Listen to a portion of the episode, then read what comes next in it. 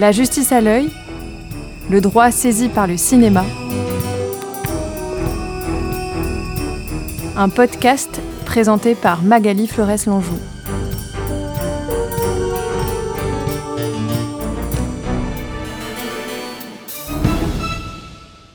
Bonjour à toutes et à tous. Aujourd'hui, nous recevons Nicolas Thirion, professeur ordinaire à l'Université de Liège, euh, spécialiste historiquement euh, de droit des affaires et puis euh, de plus en plus de théorie du droit et s'intéressant évidemment aux arts et parmi ceux-ci à la littérature et au cinéma. Bonjour Nicolas.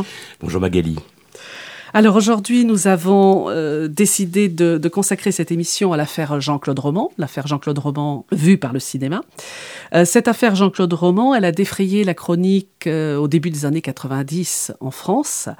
C'est une, histoire, on pourrait dire, un petit peu surnaturelle, un premier, un premier fait divers qui sort de l'ordinaire des faits divers auxquels nous étions habitués, puisqu'il s'agit d'un prétendu médecin à l'Organisation mondiale de la santé qui pendant 18 ans euh, s'est enfermé dans le mensonge, a enfermé son entourage familial, amical dans le mensonge, et euh, prétendant ayant réussi ses études de médecine, son internat, ayant euh, obtenu ce, poste prestigieux de médecin auprès de l'Organisation mondiale de la santé, a voulu évidemment avoir un train de vie et assurer un train de vie à sa famille qui correspondait à, cette position sociale. Malheureusement, la réalité était tout autre, et donc il a vécu, non pas d'expédient, mais il avait vécu euh, au crochet de sa famille et de ses amis, leur faisant prêter de l'argent prétendument placé à des taux euh, de rentabilité extraordinaires auprès des banques suisses, puisqu'il était frontalier, donc euh, bénéficiant de ce dispositif,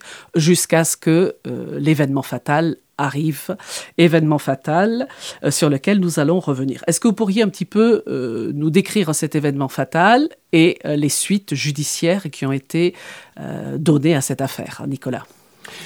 Oui, donc euh, ce mensonge euh, qu'il a euh, en quelque sorte continué de formuler pendant près d'une de deux décennies a évidemment à un moment ou un autre commencé de se fissurer et euh, Roman a, senti qu'à un moment donné, notamment parce qu'il n'arrivait pas à rembourser les sommes euh, dont il avait escroqué ses beaux-parents, euh, sa famille, il a senti que ce mensonge allait à un moment donné éclater au grand jour et que lui, Roman, allait voir son masque littéralement éclater.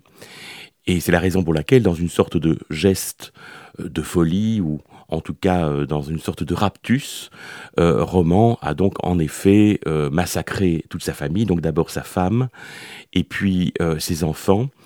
Et puis il est allé chez ses parents déjeuner, et là il a aussi assassiné son père et sa mère et le chien de la famille d'ailleurs.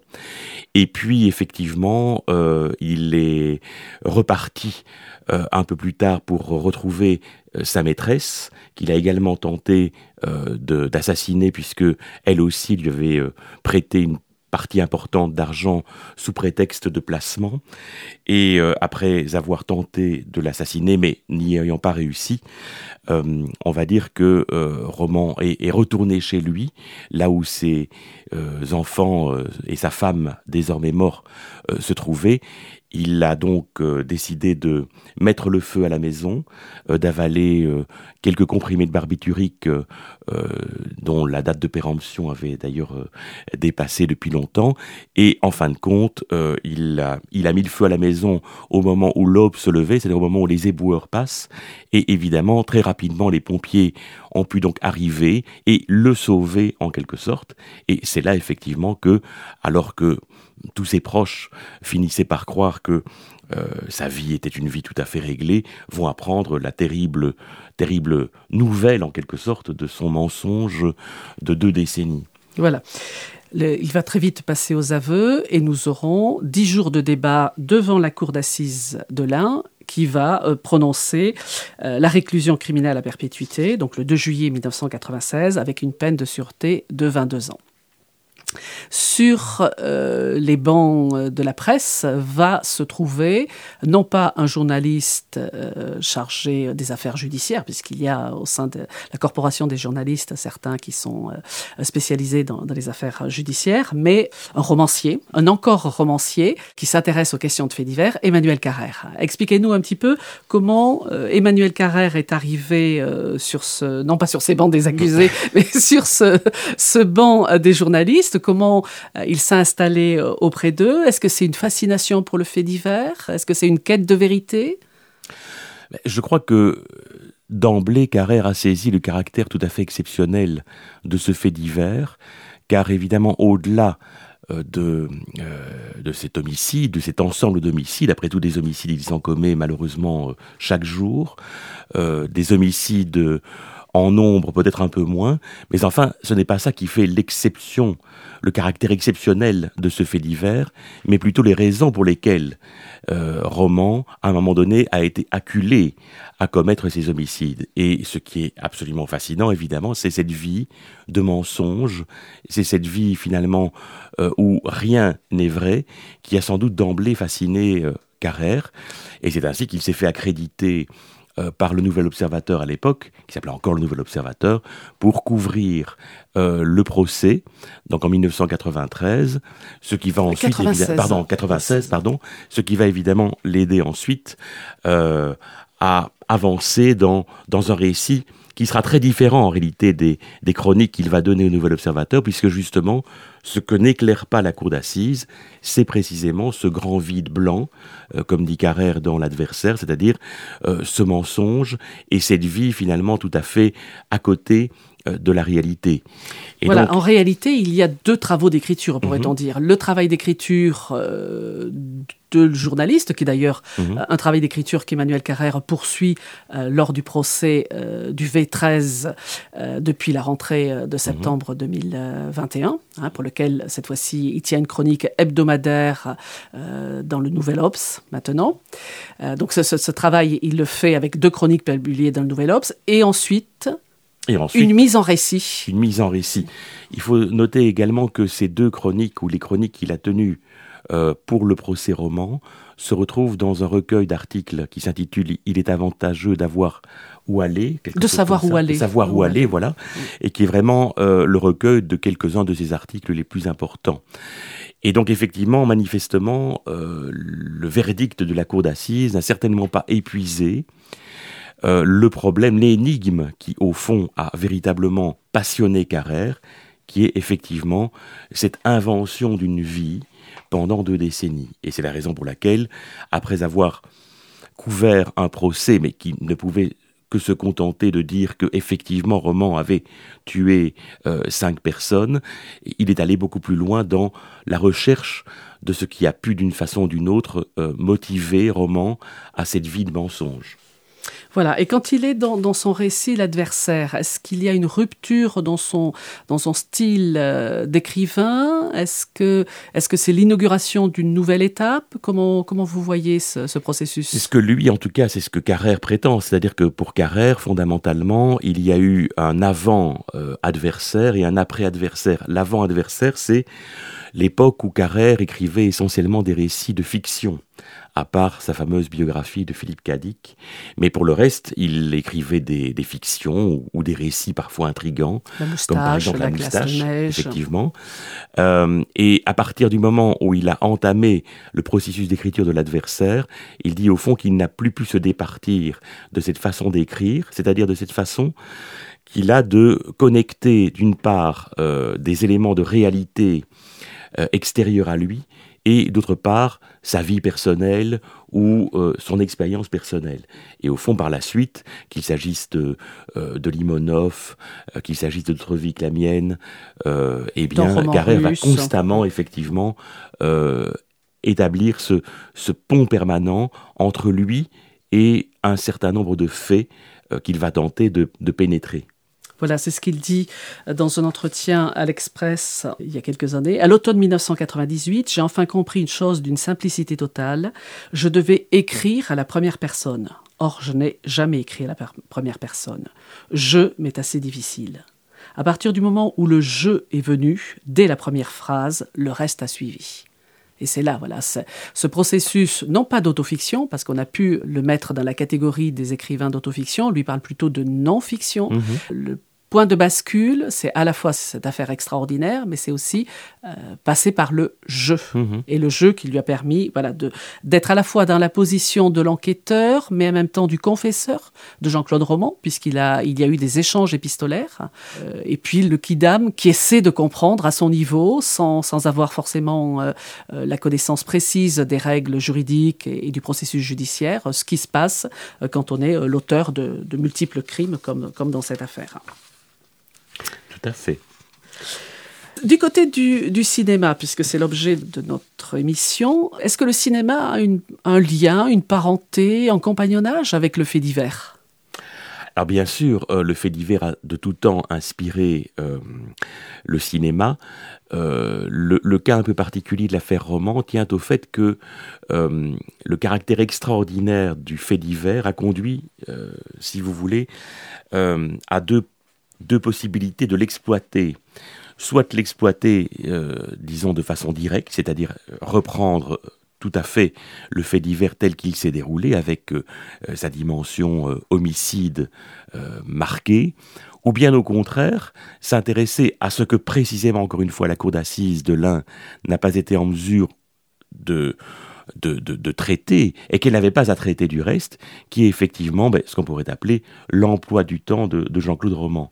Et donc c'est comme ça qu'on arrive au fond à un traitement qui est peut-être tantôt un traitement euh, qui s'inspire directement du fait divers et qui va retracer ce fait divers. Au film de Nicole Garcia. ça c'est le film de Garcia qui s'inspire directement, lui aussi, du récit de Carrère, et puis d'autre part, euh, une façon de traiter un élément adventiste du point de vue du droit, mais qui est vraiment, du point de vue euh, de l'artiste, la chose la plus fascinante, qui est justement cet, emploi du temps dont Kanté euh, va faire usage dans son film du début des années 2000.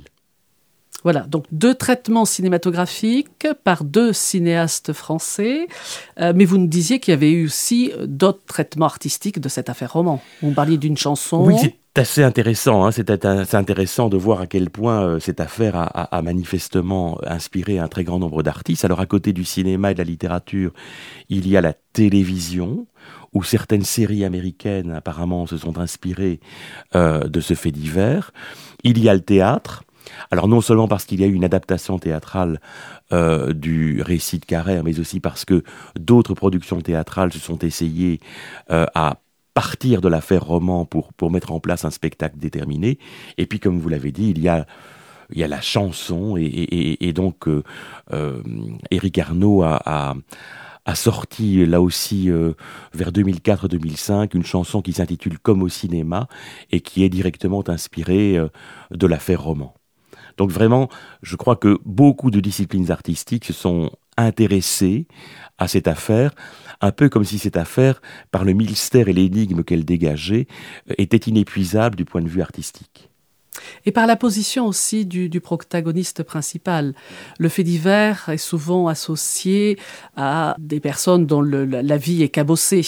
Mhm. Là, officiellement, il occupait une position sociale. Et c'est un, écroulement, tout d'un coup, d'une façade sociale, d'une image qu'il avait de lui-même et qu'évidemment son entourage avait, qui, qui a saisi d'effroi. Ensuite, on a eu toute une série de faits divers qui, ont été, euh, euh, non pas comparables, mais qui, qui mettaient en scène des, des personnes euh, dont on pensait qu'elle ne passerait pas à l'acte. Mais c'était euh, dans, l'histoire française récente la, première, de, ce qui a aussi suscité cette, euh, cet enthousiasme, euh, enfin cet enthousiasme, cet engouement mhm. pour, pour, pour un fait divers. Si on revient aux deux films, dans le, dans le film de Nicole Garcia tout d'abord, il y a un travail qui a été fait avec euh, deux co-scénaristes, donc son co-scénariste habituel, Jacques Fiecki, alors je sais pas si c'est Fieschi, et puis euh, son fils, Frédéric Bélier-Garcia. Quel a été leur moteur dans la construction du scénario et dans ensuite la, réalisation euh, qu'en a fait Nicole Garcia? Je pense à nouveau que Garcia a été d'emblée saisi par, par le récit de Carrère, parce qu'encore une fois, le scénario est basé sur le récit d'Emmanuel Carrère. Et effectivement, l'idée était d'essayer de rendre compte de, ce fait divers apparemment, et pas seulement apparemment, ostensiblement monstrueux, en essayant de ne pas introduire de dimension de jugement. Je crois que son objectif était vraiment de raconter euh, presque au ras euh, de, ce qui s'était passé, en gardant la part à nouveau de mystère énigmatique. Et d'ailleurs, le visage de Daniel Auteuil est un visage qui, la plupart du temps, dans le film, est particulièrement impénétrable. Et comme si finalement il était une sorte de forteresse euh, bouclée de l'intérieur, en quelque hmm. sorte. Forteresse bouclée de l'intérieur, mais me semble-t-il, dans le film, euh, il y a quand même une construction particulière. D'abord, vous le dites, euh, une volonté de, ne pas juger, ce qui aboutit à ce qu'on s'arrête au crime, au mhm. pluriel. C'est-à-dire mhm. que le, temps d'après, le mhm. temps de l'instruction, le temps du jugement euh, disparaît. Il, n'est pas traité dans ce film. Et on est avec une construction en flashback où on revient toujours sur cette fameuse journée du dimanche qui va être la journée criminelle par excellence. Oui, qui, qui, est presque même le lendemain de la, de la, de la journée criminelle, en ce sens que c'est la nuit. il y a ce moment où il l'a tué aussi bien sa femme et ses deux enfants que son père euh, et sa mère. Et puis, il, ne met pas tout de suite euh, en acte sa, son désir de suicide, enfin ce qu'il affirme être un désir de suicide. Euh, et il ne met pas non plus en acte le, le, fait de brûler la maison. Il y a cette sorte de journée effectivement, euh, dont on ne sait pas trop euh, Une sorte de veillée funéraire Peut-être, peut-être, ou alors, comme le laisse entendre euh, Garcia, peut-être aussi, d'une façon ou d'une autre, l'idée de, de se confesser, hein, de laisser une confession. Alors, cette confession, comment s'opère-t-elle dans votre cinématographique Elle, est censée s'opérer dans, dans, le film de Garcia par, par un enregistrement sur magnétoscope. Hein, il se filme. Sur une cassette vidéo. Sur une cassette vidéo. Il se filme en train de en quelque sorte de raconter ou de tenter de raconter, comme s'il y avait possiblement une trace d'aveu ou de confession faite avant même toute instruction judiciaire par, euh, par, euh, par Roman lui-même, par Jean-Marc Faure. Euh, Jean-Marc Faure, oui, du personnage. le, pseudo que Garcia utilise dans le film.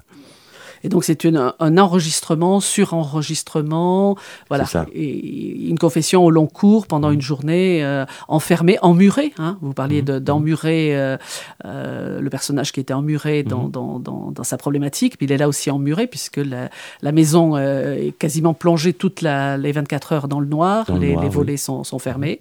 Euh, voilà, c'est une sorte de, veillée funéraire. Dans le film de Laurent Canté, au contraire, donc là c'est Aurélien Recoin qui interprète le personnage de Vincent. Et euh, quel, est le, traitement cinématographique qui est réservé à cette affaire? Puisque vous nous disiez, c'est pas du tout la même approche. Ben, on sait que Canté, lui, est un cinéaste euh, du social ou un cinéaste de la problématique ou des problématiques sociales. Et ici, le personnage principal, Vincent, est un homme qui perd son emploi et qui effectivement euh, n'arrive pas à le dire euh, à sa famille et notamment à sa femme, qui va donc s'inventer un emploi du temps, si je peux dire, qui va s'inventer l'idée qu'il n'a pas été licencié, qu'il a toujours son travail, et il ne parvient pas, plus évidemment il s'emmure dans, dans ce mensonge, plus effectivement il ne parvient pas à, à, se confesser ou à, ou à, avouer son mensonge à ses proches. Et pendant ce temps, là encore une fois, bah, ce temps, il l'emploie à, à, très peu de choses. Euh, et, finalement, ce qui de nouveau intéresse Kanté ici, c'est, comme il le dit, l'emploi du temps. Euh, l'emploi du, temps, d'une personne qui est désœuvrée. D'une personne qui est désœuvrée. Voilà, et, et, là, il y a un parallèle malgré tout entre les deux films, puisque qui est un écho évidemment à l'histoire de, Jean-Claude Roman, euh, ce, temps euh, qui n'est pas dilapidé, mais ce temps qui, est étendu, distendu, euh, se, déroule sur des aires d'autoroute, sur des, sur des trajets au long cours dans cette, cette zone enneigée de montagne. Mmh. Voilà, on, sent, on sent un temps qui, qui s'étire, un temps qui est vide, hein, qui, mmh. qui, est long, qui est vide, qui une sorte de comment pourrais-je dire, de, oui, de vide existentiel. Et ça, ce vide existentiel, on le retrouve chez Laurent Canté. Oui, oui, qui, traduit au fond, euh, qui traduit au fond, en effet, le, fait que, euh, comme faisait remarquer un, des étudiants qui travaille actuellement sur, la problématique de Carrère et, de, de, son lien avec, avec le droit, c'est qu'on ne peut même pas dire que roman ou son avatar dans l'emploi du temps est une double vie en ce sens qu'une double vie euh, impliquerait en quelque sorte qu'à côté de la vie officielle, il y ait quelque chose. Or, il n'y a rien. De la même façon que on dit de Roman que euh, toute sa vie, il a donc porté un masque et que sa terreur a été à tout moment que ce masque lui soit enlevé, que ce masque tombe, parce qu'au fond, derrière le masque, il n'y a pas un visage il n'y a rien. Oui, ce que disait euh, Emmanuel Carrère, hein, derrière le faux docteur Roman, il n'y a pas le vrai Jean-Claude Roman. Exact. Voilà. Et sur le, traitement euh, opéré par Laurent Canté, effectivement, il n'a pas voulu même si au départ il repart du récit, puisque mhm. dans les deux cas ce sont deux demandes d'adaptation cinématographique qui ont été euh, formulées auprès de, l'éditeur POL, euh, malgré tout, il n'a pas voulu euh, adapter ce, fait divers, considérant que par nature ça allait être une déception pour le mhm. spectateur. Donc le point de départ est celui-ci, perte d'un emploi et euh, impossibilité de, dire qu'on n'a pas l'emploi euh, qui était euh, celui qui était occupé jusqu'alors. Mais ensuite, voilà, c'est il part sur une autre une autre dimension, une autre démarche. C'est pas de reproduire le réel, mais au contraire, c'est voilà, c'est de, comprendre cette expérience humaine et de, de nous faire toucher du doigt cette expérience humaine avec un, un traitement évidemment qui lui est particulier, mais avec une issue qui est particulière. Et nous allons en reparler. Si on essaie maintenant d'écouter euh, un premier extrait. Ce sera l'extrait euh, numéro un, l'extrait du film L'adversaire de Nicole Garcia. Et ce premier extrait va nous permettre de revenir sur une affaire que la cour d'assises n'a pas eu à examiner.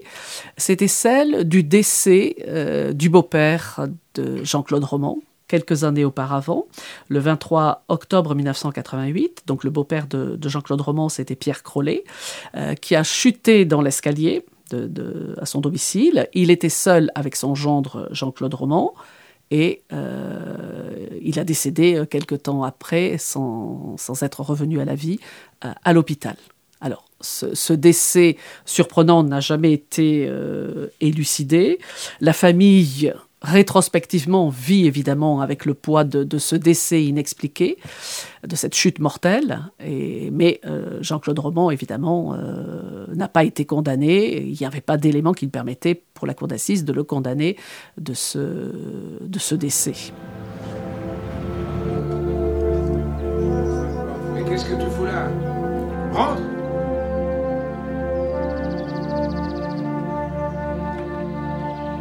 J'ai pas l'argent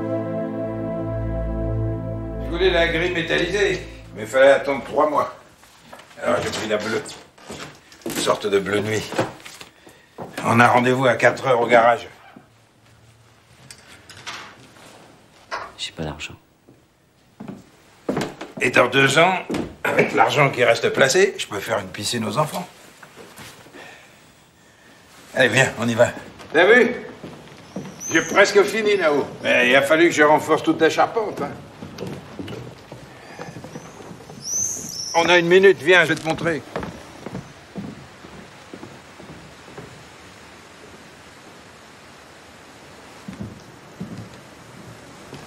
Comme ça, je leur débarrasse l'atelier en bas. moi, je serai tranquille ici. Bon, voir. Je vais faire installer deux grands Vélux le mois prochain. Je les ai commandés. Fais gaffe, hein, passe pas sur la gauche. Ah, il pleut pas s'arrange rien derrière eux. Il faudrait que vous vous occupiez de Christine et des enfants. Pourquoi tu dis ça?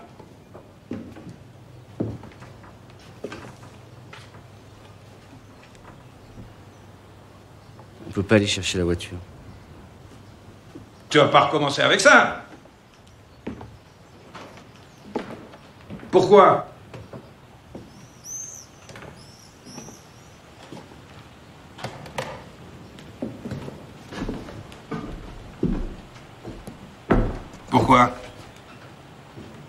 Qu'est-ce qu'il y a Tu es malade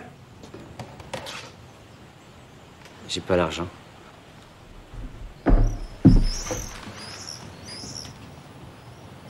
Comment Tu n'as pas l'argent Pourquoi tu l'as joué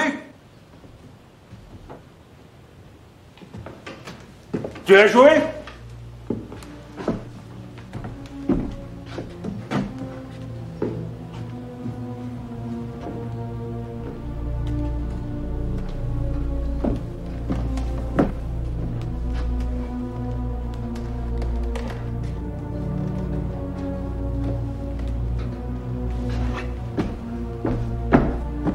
tu m'embrouilles là. Où es-tu? Je te vois pas.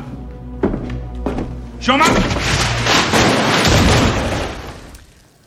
Alors, la bande son est toujours intéressante. Le cinéma à la radio, ça, ça fonctionne toujours très bien puisqu'on imagine des choses. Donc, on a entendu des pas, on a entendu des voix, des voix sur des registres différents. Donc, le beau-père est ici interprété par Bernard Fresson. Une voix atone, murmurée euh, du personnage de, euh, interprété par Daniel Auteuil. Et puis, cette chute.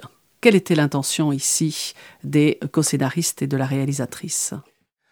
Alors c'est là qu'on voit évidemment l'apport du cinéma euh, et par rapport à par rapport à, la vérité judiciaire, c'est qu'effectivement, comme euh, vous l'avez dit, euh, la mort mystérieuse du beau-père de Roman n'a jamais été réellement élucidée, bien que Roman en eût été le, seul témoin, témoin d'une chute d'escalier dont le beau-père ne sortira pas vivant.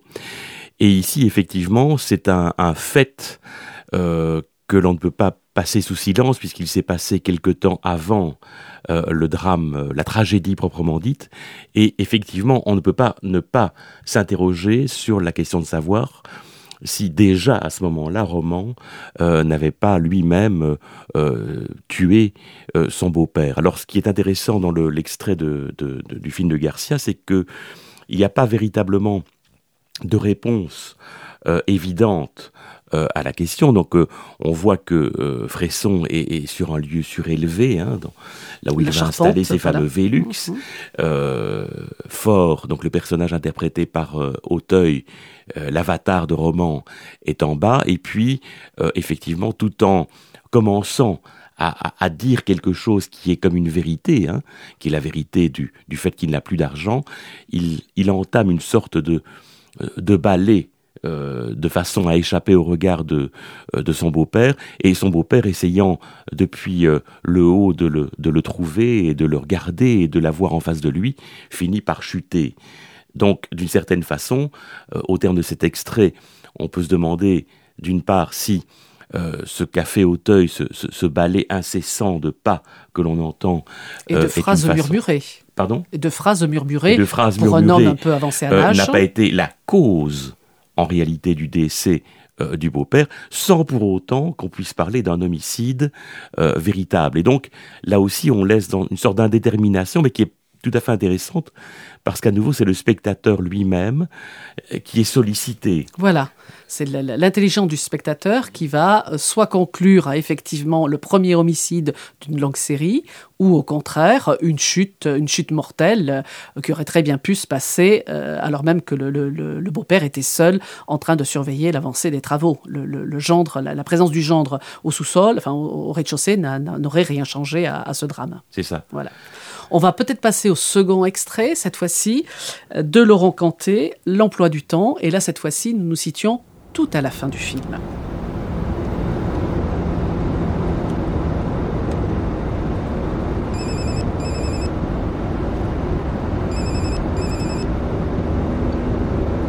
Vincent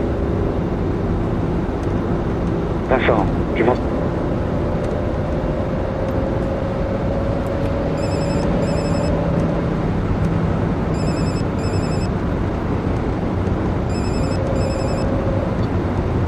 Ne raccroche pas. Tu es où là Mais rien de grave. Tu m'entends, ça s'arrange toujours les histoires d'argent. Si tu n'as pas envie de discuter, ne discute pas. Personne ne va te demander d'explication. T'en fous, on aura tout oublié, il faut y croire. veux tous y croire. Je vous réponds là, Vincent.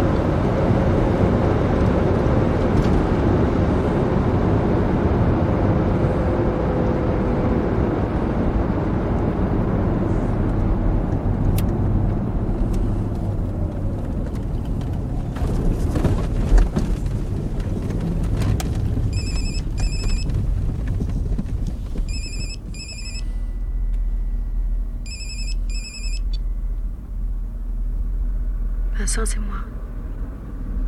Vincent Je suis toute seule là, on n'est que tous les deux. Tu veux bien me répondre? Hein? Vincent? Vincent? Tu roules plus là? Qu'est-ce que tu fais? Tu veux pas me dire un mot Je suis sûre que tu m'écoutes. Et si tu m'écoutes, ça veut dire que tu es d'accord pour me parler. Hein? Vincent. Vincent. J'ai envie d'être avec toi là. Tu me manques. Tu vas pas tout détruire. Tu vas pas me laisser toute seule. Je suis fatiguée, Vincent. Et je t'aime.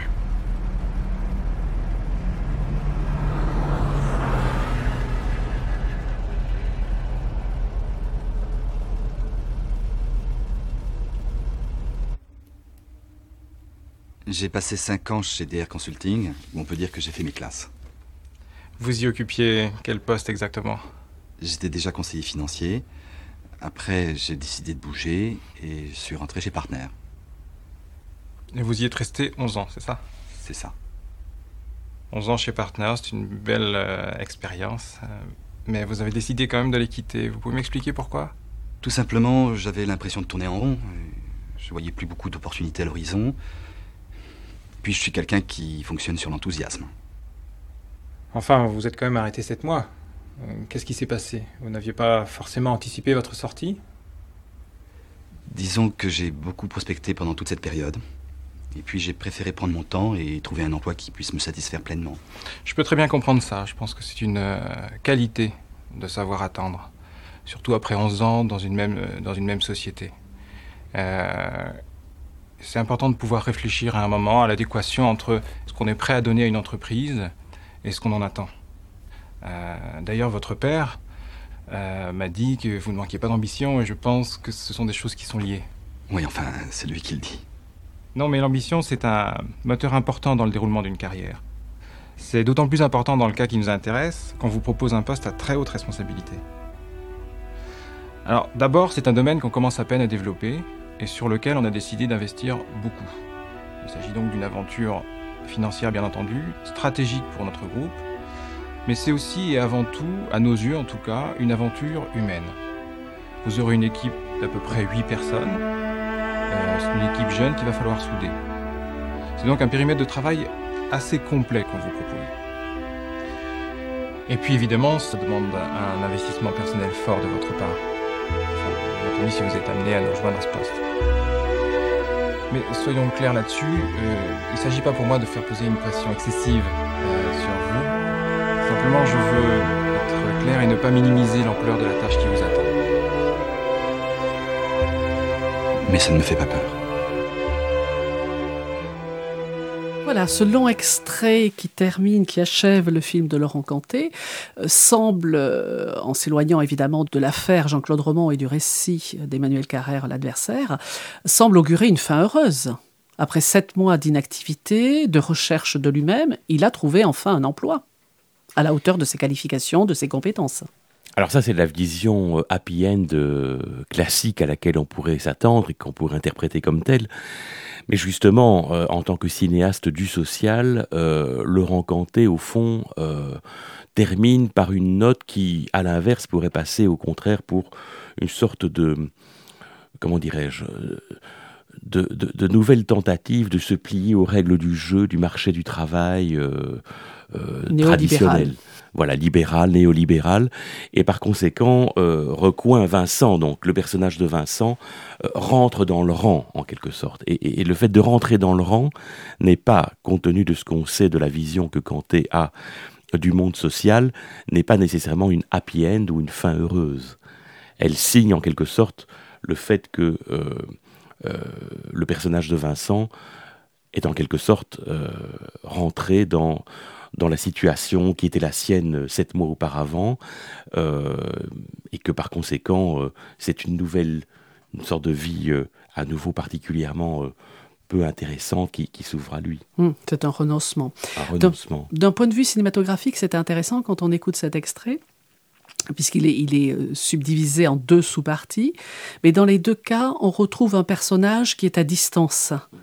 Dans le premier cas, il roule de nuit en voiture, il reçoit des appels téléphoniques auxquels il ne répond pas. Donc ses interlocuteurs lui parlent, et en particulier son épouse, interprétée par Karine Viard, qui essaie de le raisonner parce qu'elle imagine euh, une, issue euh, terrible, donc euh, le suicide de, son époux. Donc elle, veut éviter ça, et donc elle, lui déclare un certain nombre de, en particulier son attachement.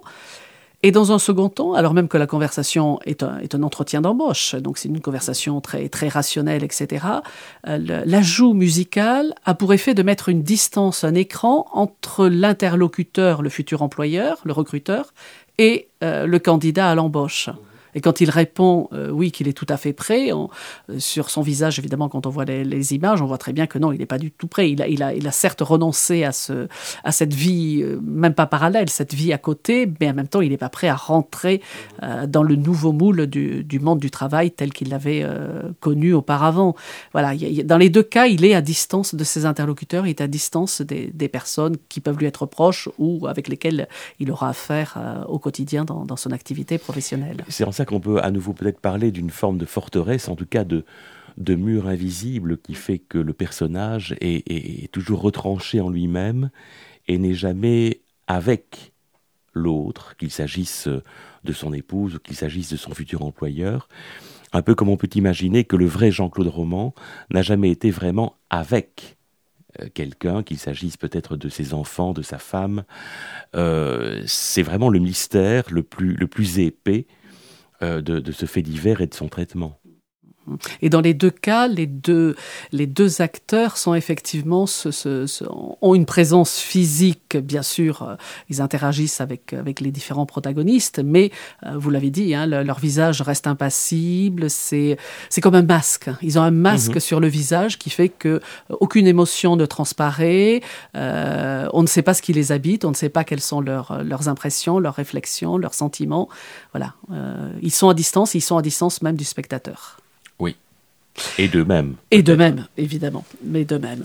Voilà, donc nous, nous concluons euh, cette, euh, cette affaire Jean-Claude Roman au cinéma à travers ces, ces, deux extraits. Et évidemment, nous ne pouvons que recommander aux auditeurs euh, non seulement la lecture ou la relecture de l'adversaire d'Emmanuel Carrère chez POL, mais également le visionnage ou le revisionnage de ces deux films. Et puis peut-être, hein, puisque Emmanuel Carrère l'a dit, revenir, j'allais dire, au point de départ, c'est-à-dire l'affaire qui avait euh, fasciné le romancier, journaliste aussi états-unien Truman Capote, de sang-froid, et son adaptation cinématographique par Richard Brooks. Merci à vous.